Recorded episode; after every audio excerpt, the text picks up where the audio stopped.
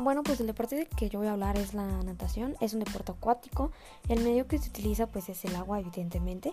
Los implementos son traje de baño, goggles, gorra, una tabla, aletas, un snorkel, etc. Las reglas, pues en general este deporte no tiene reglas, solo es que en una competencia eh, no puedes salir antes de que te indiquen la salida.